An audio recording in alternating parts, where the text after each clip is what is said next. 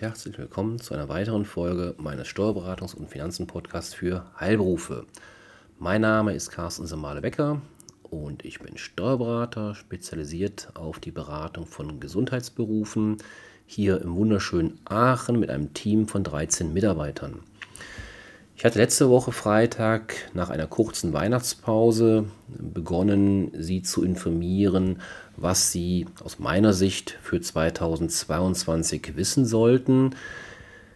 Letzte Woche habe ich die Perspektive des Unternehmers, also des Praxisinhabers, ähm, eingenommen. Heute möchte ich das Ganze ja, ergänzen um die Perspektive des Arbeitgebers. Was also müssen aus meiner Sicht zumindest ähm, Arbeitgeber im Jahr 2022 wissen? Natürlich wieder jetzt nicht das volle Programm, sondern schon fokussiert auf unsere Heil- und Gesundheitsberufe. Was ist für Sie relevant? Ja, fangen wir mal an mit dem Mindestlohn. Ähm, ab dem 1. Januar 2022 muss in allen Branchen der gesetzliche Mindestlohn bezahlt werden. Dieser ist zum 1. Januar auf 9,82 Euro je Arbeitsstunde angehoben worden. Die nächste Stufe steht auch schon fest, das ist dann der 1. Juli 2022. Dann werden es 10,45 Euro sein. Und wie Sie aber möglicherweise schon den Medien bzw. dem Wahlkampf entnommen haben oder entnehmen konnten, hat die Ampelkoalition jetzt insbesondere, ich glaube, das ist eher so SPD und Grünen-Metier, ähm, geplant, eine Anhebung auf 12 Euro durchzusetzen. Und da hat ja der Bundesarbeitsminister, Herr Heil, schon angekündigt, zeitnah, also mindestens im ersten Jahr der Amtszeit ähm, tätig werden zu wollen, sodass ich davon ausgehe, dass wir in den nächsten Monaten damit zu tun haben werden. Aber gleichwohl, die aktuelle Anhebung ist auf 9,82 Euro zum 1. Juli auf 10,45 Euro und möglicherweise in deinem dann nächsten Schritt auf 12 Euro, vielleicht Richtung zweite Jahreshälfte, letztes Quartal mal sehen. Ja, wie gesagt, ob das dieses Jahr kommt, ähm, wurde versprochen. Das war ja ein zentrales Wahlkampfversprechen des Herrn Scholz. Aber na, mal sehen, was er daraus macht. Sollte es passieren, dann werde ich natürlich auch wieder auf diesem Kanal darüber berichten. Ausnahmen vom gesetzlichen Mindestlohn gibt es weiterhin, da hat sich nicht viel verändert für bestimmte Personengruppe, wie zum Beispiel Jugendliche unter 18 Jahren, Auszubildende, bestimmte Praktikanten und ehrenamtlich Tätige. Natürlich kann das zu zahlende Mindestentgelt allerdings branchenspezifisch aufgrund tariflicher Vereinbarungen auch höher ausfallen. Ich denke da zum Beispiel an die Pflegeeinrichtungen.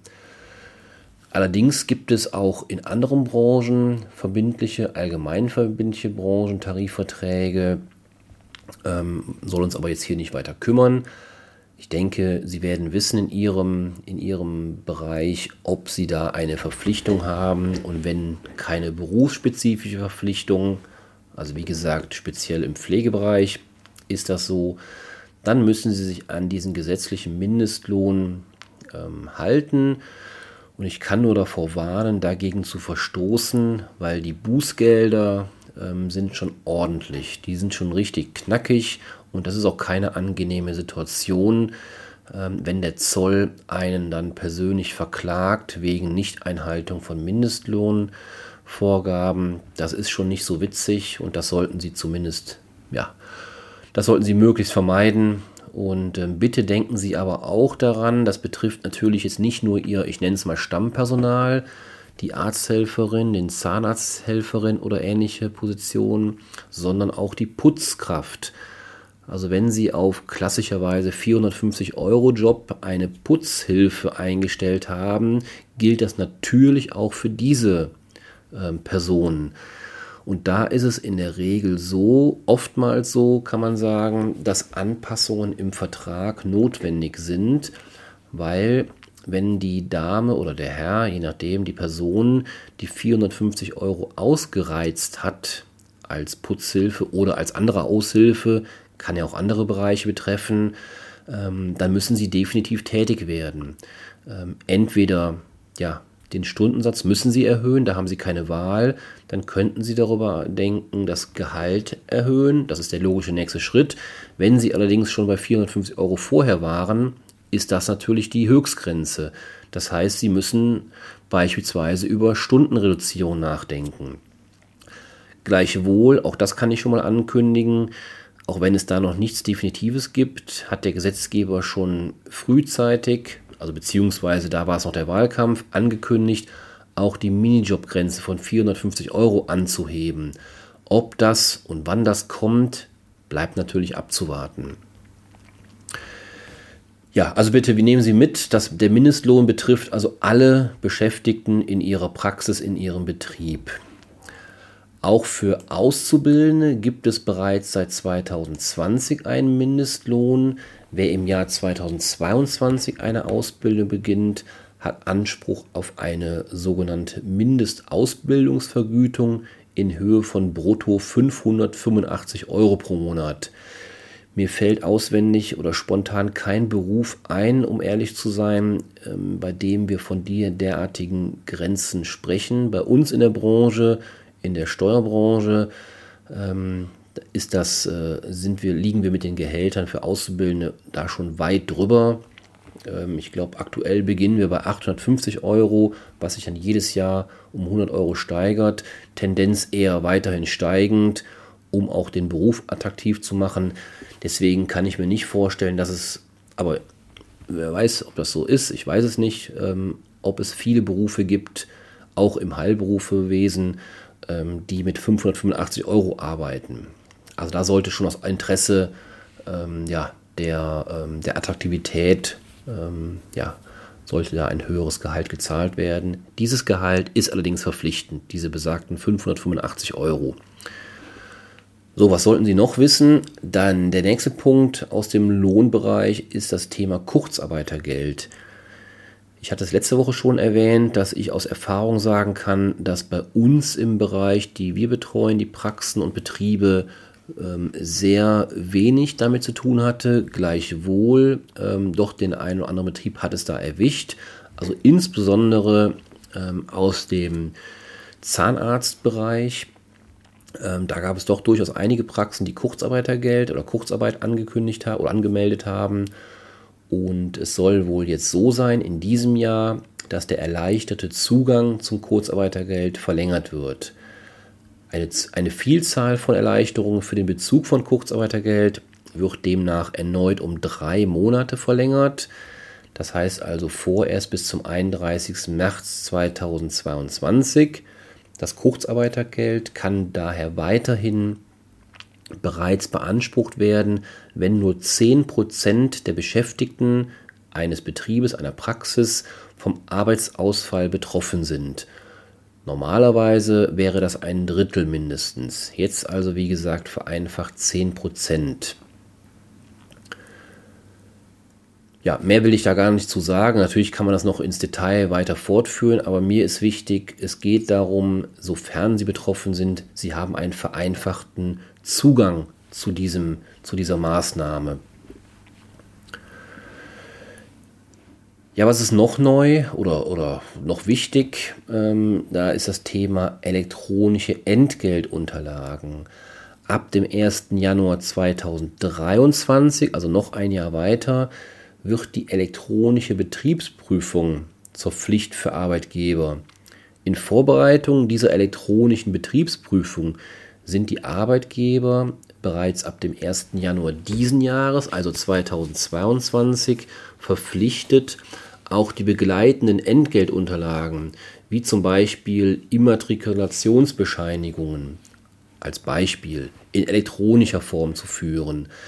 Daher müssen ab dem Jahr oder 1. Januar 2022 die Beschäftigten, aber auch andere zuständige Stellen, wie zum Beispiel Krankenkassen, dem Arbeitgeber diese entsprechenden Unterlagen in elektronischer Form zur Verfügung stellen. Das bedeutet, dass die Unterlagen auf maschinell verwertbaren Datenträgern einzeln gespeichert und dem betroffenen Beschäftigten namentlich und zeitlich zugeordnet werden müssen. Eine nachträgliche Veränderung der Unterlagen, das kennen wir aus dem steuerlichen Bereich. Ich denke da mal an das Fahrtbuch, Fahrtenbuch als Beispiel nur. Es gibt mehrere andere Beispiele. Also eine nachträgliche Veränderung der Unterlagen muss demnach ausgeschlossen sein. Soweit für ein Dokument die Schriftform vorausgesehen ist oder vorgesehen ist, muss das Dokument von dem Aussteller eigenhändig unterzeichnet werden. Soll die gesetzlich vorgeschriebene schriftliche Form durch eine elektronische Form ersetzt werden, so muss der Aussteller die, der Erklärung dieser der Erklärung also seinen Namen hinzufügen und das Dokument mit einer sogenannten qualifizierten elektronischen Signatur versehen. In Papierform vorliegende und unterschriebene Entgeltunterlagen mit einem Schriftformerfordernis können als ein PDF-Dokument oder eine Bilddatei digitalisiert werden. Ja, Mehr will ich jetzt auch dazu nicht sagen. Ich will jetzt nicht zu sehr in die Tiefe einsteigen. Wichtig für Sie eben auch da, äh, die Digitalisierung lässt grüßen, tut sich einiges im Bereich der digitalen Belegvorhaltung. Ein nächstes Thema, da geht es wieder um finanzielle Dinge ist das Thema Beitragssätze. Die bleiben weitgehend stabil. Die Beitragssätze zur Rentenversicherung 18,6 Prozent, Arbeitslosenversicherung 2,4 Prozent, zur Krankenversicherung 14,6 Prozent und zur Pflegeversicherung 3,05 Prozent. Die bleiben im Jahr 2022 erfreulicherweise unverändert. Angehoben wird allerdings der Zuschlag zur Pflegeversicherung für Kinderlose. Dieser steigt von 0,25% auf 0,35%. Stabil bei 1,3% bleibt der durchschnittliche Zusatzbeitragssatz zur gesetzlichen Krankenversicherung. In der Regel kann man sagen, kommt jedoch nicht der durchschnittliche Zusatzbeitrag, sondern ein kassenindividueller Zusatzbeitrag zur Anwendung. So gibt es viele Krankenkassen, die höhere oder niedrigere Zusatzbeiträge festsetzen. Wir reden da von einer Spanne von ungefähr 0,35 bis 1,5 Prozent. Weiterhin, weitere Lohnnebenleistung ist die Insolvenzgeldumlage. Diese sinkt 2022 von 0,12 Prozent auf 0,09 Prozent, also geringfügig. Der Beitragssatz zur Künstlersozialkasse verbleibt 2022 stabil bei 4,2 Prozent. Allerdings kann man jetzt schon sagen, für das nächste Jahr, also 2023, kann man fast schon davon ausgehen, dass fast alle Zweige der genannten Sozialversicherungen, also alle genannten Zweige, die ich jetzt gerade vorgetragen habe, vermutlich steigen, vielleicht sogar deutlich steigen werden. Ein kurzer Schwenk noch, ich hatte gerade eben die Künstlersozialkasse ähm, erwähnt. Ich vermute mal, dass viele von meinen Zuhörern die Künstlersozialkasse überhaupt nicht auf dem Schirm haben.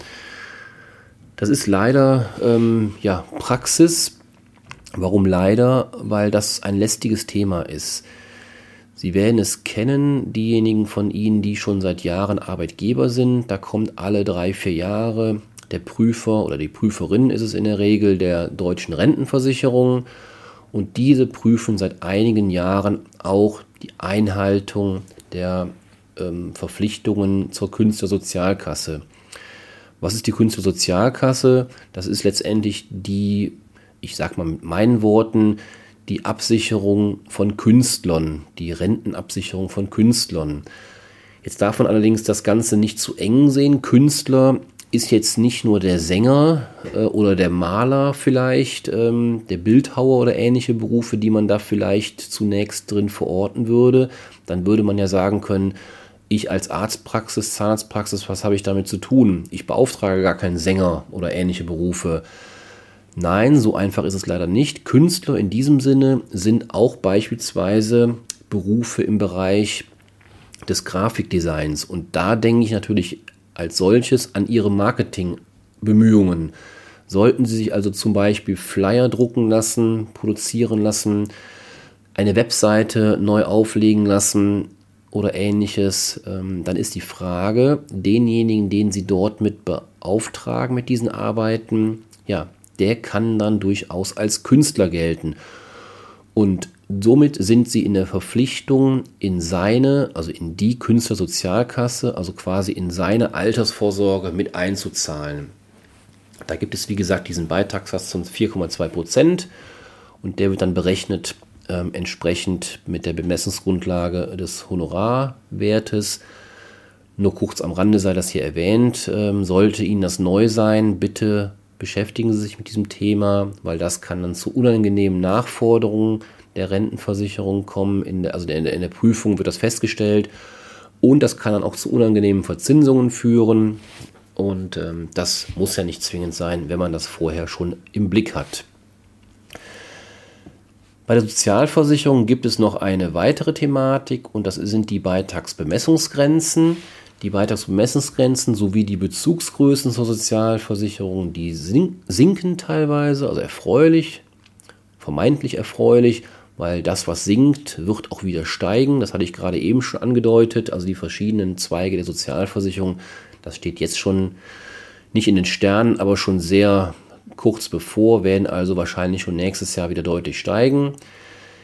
Ja, die einheitliche Beitragsbemessungsgrenze zur Kranken- und Sozialversicherung, äh, Entschuldigung, zur Kranken- und Pflegeversicherung, die ändert sich zunächst in 2022 nicht. Die bleibt also stabil bei exakt 58.050 Euro, während die Beitragsbemessungsgrenze zur Renten- und Arbeitslosenversicherung im Osten, also Ost von 80.400 auf 81 Euro steigt, 81.000 Euro steigt, sinkt die Beitragsbemessungsgrenze Renten- und Arbeitslosenversicherung West von 85.200 auf 84.600. Das sind also, ich würde mal behaupten, marginale Veränderungen von wenigen hundert Euro und vielleicht ja, nur in Einzelfällen dann wirklich relevant. Die Versicherungspflichtgrenze zur Krankenversicherung bleibt bei dem Wert von 84, äh, 4, Entschuldigung, 64.350. Ja, bei diesen ganzen Zahlen kann man schon mal durcheinander kommen. Das heißt also Arbeitnehmer, also ich denke da zum Beispiel an den angestellten Zahnarzt oder angestellten Arzt, die 2022 nicht mehr oberhalb der Versicherungspflichtgrenze verdienen, können sich somit nicht weiter privat krankenversichern, sondern sind wieder in der gesetzlichen Krankenversicherungspflicht versichert. Das heißt, auch wenn das Sie jetzt nicht im, im, als solches betrifft, also Ihre angestellten Ärzte, Zahnärzte und ähnliches, betrifft das durchaus. Oder natürlich mit entsprechend hohem Einkommen andere Angestellte.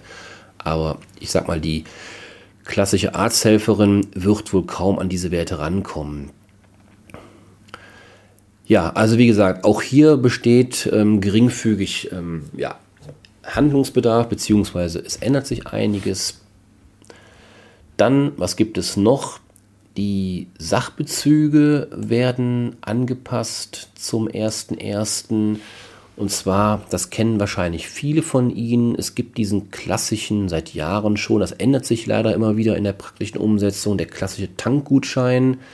Das ist ein beliebtes Mittel, um seine Mitarbeiter auf relativ einfachem Wege, dieses einfach ist nicht mehr ganz so einfach, weil es äh, jetzt wieder strikter gehandhabt wird seit einiger Zeit. Ähm, das heißt, sie brauchen wieder wirklich einen Gutschein und nicht, wie es uns eigentlich lieb war, dass der, die Quittung ausreicht als Nachweis. Nein, sie müssen zur Tankstelle hingehen und sich wieder einen Gutschein holen, den an die Mitarbeiter verteilen. Aber die Quintessenz ist die gleiche. Das heißt, sie konnten bis letztes Jahr 44 Euro und ab dem 01.01.2022 bis zu 50 Euro für derartige Sachbezüge ähm, verwenden. Ich bin immer sehr skeptisch oder sehr vorsichtig. Ich würde diesen Betrag niemals ausreizen, weil ich immer mit der Kreativität von Finanzbeamten rechne. Ähm, weil immer wenn es darum geht, Steuern einzuziehen, sage ich mal, oder nachzuberechnen, ist ja der Kreativität von manchem Finanzbeamten keine Grenze gesetzt und daher rechne ich jederzeit damit, dass in irgendeiner Lohnprüfung der Finanzbeamte den Konsum an Kaffee oder Mineralwasser in einer Praxis oder einem Betrieb nachrechnet und zu dem Ergebnis kommt, ja diese zur Verfügung stellen von äh, ähm, Essen oder von Getränken, die sind ja auch noch x Euro im Monat wert, also wird die hinzugerechnet zu den anderen Sachbezügen und flux könnte man über 44 Euro bzw. jetzt 50 Euro landen und damit wäre das ganze Thema leider kaputt. Deswegen sage ich immer, ich würde der Einfachheit halber so 2, 3 Euro vielleicht ähm, ein paar Euro abziehen als Reserve, sodass ich jetzt davon ausgehen würde, wenn der Betrag auf 50 Euro angehoben wird, würde ich zur Sicherheit vielleicht auf 46, vielleicht 47 Euro gehen, ähm, sofern sie natürlich andere Dinge in ihrem Betrieb zur Verfügung stellen. Wenn natürlich die Mitarbeiter sich selbst verpflegen müssen auf eigene Kosten, dann ist das natürlich wieder eine andere Thematik. Was ist noch neu? Und das ist sicherlich jetzt ein Thema, was sehr heiß diskutiert wird oder sehr, auch sehr rege zur Anwendung kommt, ist das Thema der Corona-Prämie für Ihre Mitarbeiter. Die Auszahlung dieser Corona-Prämie ist bis zum 31. März 2022 verlängert worden. Darauf hatte ich auch im letzten Jahr schon hingewiesen in meinem Podcast. Das heißt, sollten Sie also einem Mitarbeiter diese Prämie von bis zu 1500 Euro noch nicht in vollem Umfang gezahlt haben, können Sie die Differenz zu den 1500 Euro von dem Betrag, den Sie bisher gezahlt haben, eben jetzt in diesem Jahr noch auszahlen. Bitte beachten Sie aber die Ausschlussfrist 31. März. Das heißt also, es ist sogar damit zu rechnen, dass wenn Sie die Märzabrechnung erst Anfang April auszahlen sollten, dass das dann schon ähm, nicht mehr zulässig ist, wenn Sie dort eine, zu, eine Prämie auszahlen. Das heißt also, auch die Märzabrechnung sollte zwingend bis zum 31. März auch ausbezahlt sein. Was ist noch zu beachten? Dieser Betrag von 1500 Euro wiederholt sich nicht. Der gilt also für die gesamte Zeit der Pandemie und da reden wir jetzt ja mittlerweile von knapp zwei Jahren. Der bleibt im Prinzip gleich. Das heißt, die Zeit hat sich zwar verlängert, äh, wann Sie diesen Betrag auszahlen dürfen, auch in mehreren Raten. Das ist gar kein Problem, aber die Gesamtsumme bleibt gleich. Vielleicht noch da ein kleiner Hinweis, der Höchstbetrag, der bezieht sich auf alle Corona-Prämien, die von einem Arbeitgeber gezahlt werden. Hat ein Arbeitnehmer, einer ihrer Arbeitnehmer im relevanten Zeitraum seinen Arbeitgeber gewechselt oder ist er bei mehreren Arbeitgebern tätig, kann er grundsätzlich von jedem Arbeitgeber die Corona-Prämien bis zu 1500 Euro steuer- und sozialversicherungsfrei erhalten. Im Einzelfall würde ich mir das natürlich nochmal ganz genau angucken, gerade wenn mehrere Arbeitgeber beschäftigt sind. Da kommt es ja auch darauf an, wer sind diese Arbeitgeber. Ähm, wir haben beispielsweise bereits in einigen Fällen das Problem gehabt, dass wenn ein und derselbe Praxisinhaber noch einen Zweitbetrieb hatte, ich sag mal die klassische Thematik, der Zahnarzt hat noch einen Prophylaxe-Shop oder der Augenarzt hat noch einen Kontaktlinsenshop oder ähnliches dann könnte man ja grundsätzlich sagen, das sind zwei verschiedene Betriebe, weil vielleicht äh, das eine ist ein Einzelunternehmen, das andere ist auch ein Einzelunternehmen, vielleicht sogar mit anderer Adresse möglicherweise oder anderen Räumlichkeiten. Aber die Gefahr besteht, dass wir hier, dass die Rentenversicherung hier ein sogenanntes einheitliches Beschäftigungsverhältnis unterstellt und somit wird aus zwei Arbeitgeber ganz schnell mal einer und dann haben wir natürlich direkt wieder das Problem, die 1500 Euro gelten dann nur einmalig. Also bitte im Einzelfall gucken Sie sich das ganz genau an. Gleichwohl, die Aussage bleibt, wenn der Mitarbeiter ähm, den Betrieb gewechselt hat, dann ist es unstrittig, ähm, dass das pro Arbeitgeber gilt. Und ähm, sollten Sie also einen Arbeitnehmer übernommen haben in dieser Zeit, dann können Sie eben dort diesen, diese Beträge eben nochmal neu auszahlen. Natürlich, das ganze Thema ist natürlich davon abhängig, dass das ja ein Ausgleich sein soll für Corona-bedingte Mehrbelastung oder Mehrarbeit. Aber ich würde mal behaupten, ähm, in einer Arztpraxis, Zahnarztpraxis, Pflegeeinrichtung oder ähnliches, auch bei den Physiotherapeuten und so weiter, lässt sich das relativ leicht begründen. So würde ich es mal stehen lassen. Dann haben wir noch Änderungen bei den steuerlich geförderten Beiträgen zur betrieblichen Altersvorsorgung. Da ändert sich auch etwas. Viele Arbeitgeber bieten diese betriebliche Altersvorsorgung ja erfreulicherweise an, um ihren Mitarbeitenden eine höhere finanzielle Absicherung im Alter zu ermöglichen. Jährlich können Beiträge in Höhe von 8% der sogenannten Beitragsbemessungsgrenze steuerfrei in eine Pensionskasse, einen Pensionsfonds oder etwa eine Direktversicherung eingezahlt werden. Allerdings, und da müssen Sie aufpassen, sozialversicherungsfrei bleiben jedoch weiterhin nur Beträge bis zu 4% der Beitragsbemessungsgrenze. Das heißt, es gibt einen Unterschied zwischen steuerlich und sozialversicherungsrechtlichen Behandlung dieser Altersvorsorgebeiträge. Im Rahmen der betrieblichen Altersvorsorge ist noch ein ganz wichtiger Aspekt zu nennen und das ist die Zuschusspflicht. Im Rahmen der betrieblichen Altersvorsorgung über die genannten Möglichkeiten, also Pensionskasse, Pensionsfonds oder was glaube ich am häufigsten anzutreffen ist, die Direktversicherung, werden nicht nur zusätzliche Be Beiträge des Arbeitgebers, sondern auch Beiträge aus Entgeltumwandlungen steuerlich gefördert. Bei einer Entgeltumwandlung verzichtet der Arbeitnehmer zugunsten einer betrieblichen Altersvorsorge auf Teile seines Gehalts. Lohnsteuer- und beitragspflichtig ist dann nur das verbleibende Entgelt. Damit spart natürlich der Arbeitnehmer, aber auch der Arbeitgeber Sozialversicherungsbeiträge. Und genau diesen Vorteil, also diesen äh, Vorteil, den der Arbeitgeber ähm, ja, von profitiert. Diesen Vorteil muss der Arbeitgeber ab dem 1. Januar 2022 auch für alle Altverträge. Altvertrag ist in dem Sinne ein Vertrag, der vor dem 1. Januar 2019 abgeschlossene Entgeltumwandlungsvereinbarungen an den Arbeitnehmer weitergeben und den Zuschuss in Höhe von grundsätzlich pauschaliert 15% des Umwandlungsbeitrages zahlen. Insoweit sollten Sie bei diesem Thema sich unbedingt und das auch sehr zeitnah, weil es gilt halt schon seit dem 1.1. Jahr, äh, Januar, ähm, an den Versicherungsanbieter entsprechend wenden, ob da Handlungsbedarf besteht. Wir haben beispielsweise aufgrund unserer Lohnakten unsere Mandanten da frühzeitig darauf hingewiesen, dass dort möglicherweise Handlungsbedarf besteht insoweit auch nicht nur, dass sie da mehr bezahlen müssen, mehr in den Vertrag einzahlen müssen.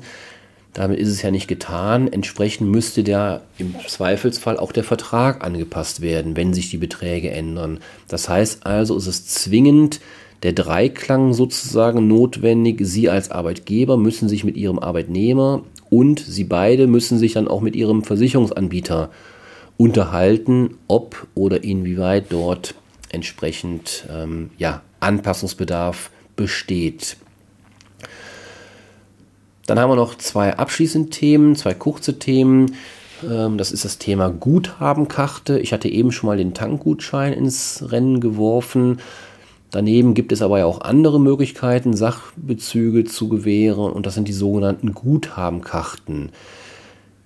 Bei den Guthabenkarten war es lange Zeit strittig, ob diese nun als Sachbezug durchgehen oder als Barlohn umqualifiziert werden. Warum ist das interessant und wichtig? Sachbezug ist in den genannten Grenzen, hatte ich ja eben erwähnt, 44 Euro beziehungsweise ab diesem Jahr 50 Euro steuer- und sozialversicherungsfrei, Barlohn komplett nicht befreit. Bei diesen Gutschein- und Guthabenkarten ist daher Vorsicht geboten. Sie sind nur dann keine Geldleistung und damit Sachlohn, wenn sie zusätzlich zum ohnehin geschuldeten Arbeitslohn gewährt werden. Ausschließlich zum Bezug von Waren und Dienstleistungen berechtigen und die Kriterien, jetzt wird es ein bisschen formal, die Kriterien des Paragraphen 2 Absatz 1 Nummer 10 des Zahlungsdiensteaufsichtsgesetz erfüllen. Ihnen wird das Zahlungsdiensteaufsichtsgesetz wahrscheinlich genauso unbekannt sein wie mir in der Praxis.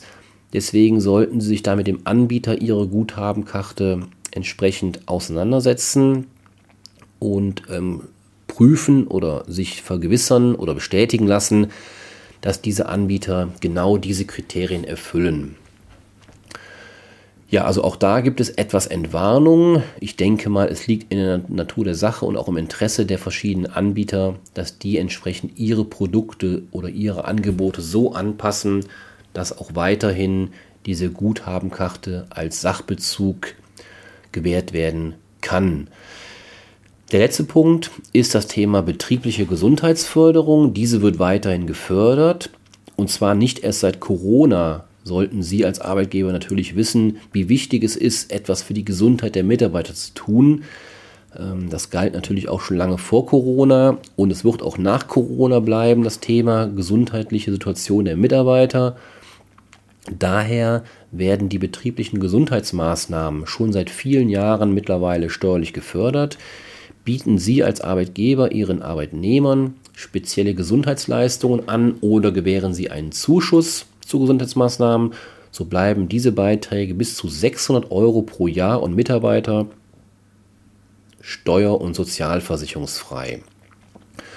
Voraussetzung ist hier allerdings, dass die Gesundheitsmaßnahmen von der zentralen Prüfstelle Prävention der Krankenkasse zertifiziert sind. Und auch da, da ist das gleiche, würde ich mal behaupten, wie mit dem Zahlungsdiensteaufsichtsgesetz von eben bei den Guthabenkarten, wird es natürlich schwierig sein, dass Sie oder ich als Arbeitgeber genau prüfen können, ob eine Gesundheitsmaßnahme zertifiziert ist. Das sollten dann schon bitte schön die Anbieter dieser Maßnahmen genauestens wissen, weil es nun mal in deren Geschäftsgefällt ja, sich befindet und ja in deren Sinne ist, auch diese Leistung weiterhin befördert anzubieten. Aber gleichwohl, Sie als Arbeitgeber tragen natürlich am Ende die Verpflichtung, dass Sie wissen und geprüft haben, ob diese Gesundheitsmaßnahme entsprechend zertifiziert ist. Wie Sie das herausfinden, das bleibt natürlich Ihnen überlassen. Am Ende tragen Sie die Verantwortung, aber Sie sollten sich das natürlich, im besten Fall natürlich schriftlich, von dem Anbieter der Maßnahme entsprechend bestätigen lassen. Ja, damit komme ich zum Ende. Also auch heute wieder einige Punkte, die Sie speziell als Arbeitgeber für das Jahr 2022 wissen sollten. Manchmal waren es nur betragsmäßige Änderungen oder Anpassungen, manchmal schon inhaltliche Änderungen und Anpassungen. Ich hoffe, Sie konnten wieder einige Punkte mitnehmen und freue mich, wenn Sie auch beim nächsten Mal, nächste Woche Freitag, wieder einschalten. Dann werde ich diese kleine Reihe mit Neuerungen in 2022 fortsetzen bzw. abschließen mit dem Thema, was alle Steuerpflichtigen letztendlich für das Jahr 2022 wissen sollten. Ich darf mich verabschieden, wünsche Ihnen einen angenehmen Freitag, ein schönes Wochenende, bleiben Sie gesund und bis zum nächsten Mal. Tschüss.